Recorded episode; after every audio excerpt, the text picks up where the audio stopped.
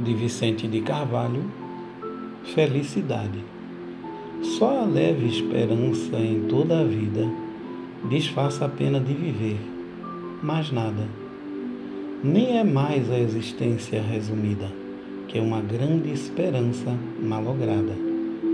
O eterno sonho da alma desterrada, sonho que a traz ansiosa e embevecida, é uma hora feliz sempre adiada e que não chega nunca em toda a vida. Essa felicidade que supomos, árvore milagrosa que sonhamos, toda arreada de dourados pomos, existe sim, mas nós não a alcançamos, porque está sempre apenas onde a pomos e nunca a pomos onde nós estamos.